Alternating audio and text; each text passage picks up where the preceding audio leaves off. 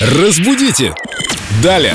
С нами в студии Виктория Полякова, юморолог, хохотолог и культуролог по совместительству. Сегодня у нас детский вопрос. Спрашивают дети. Спрашивает папа дочери, которая поинтересовалась, если пилой пилят, то почему тогда рубят топором, а рубанком строгают? Действительно, почему? Интересуется Дмитрий из группы Эльдо Радио ВКонтакте. Подождите, а у девочек тоже идут такие уроки труда? Откуда она это все знает? Рубанок, топор, пила? А сейчас же можно выбрать домоводство или технология.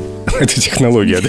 Вероятно, да. Рубан и капела. Ну да, такие технологии, да. Это, наверное, из мультика «Летучий корабль», где он там рубанком выпиливал этот А, корабль точно, волшебный. Точно.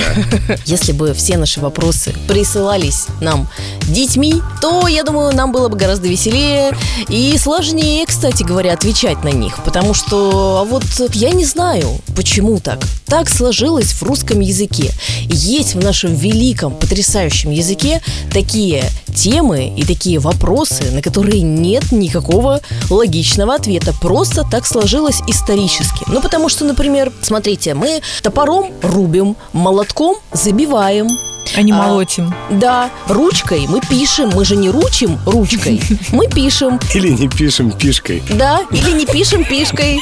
Не надо тут. Поэтому есть выражения, которые логичные с точки зрения и детей, и взрослых, как, например, белилами белят, красками красят, рубанком Строгают строгают. Да, ну вот так повелось. Мясорубкой мелят, соковыжималкой. Выжимают.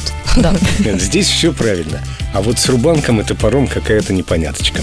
Ну, собственно говоря, да, так просто исторически сложилось, поэтому нам нужно это просто принять, запомнить и правильно использовать. А в этом помогает начитанность. Километры строчек книг классиков желательно, и тогда вы будете рубанком не рубить, а строгать. Совершенно верно.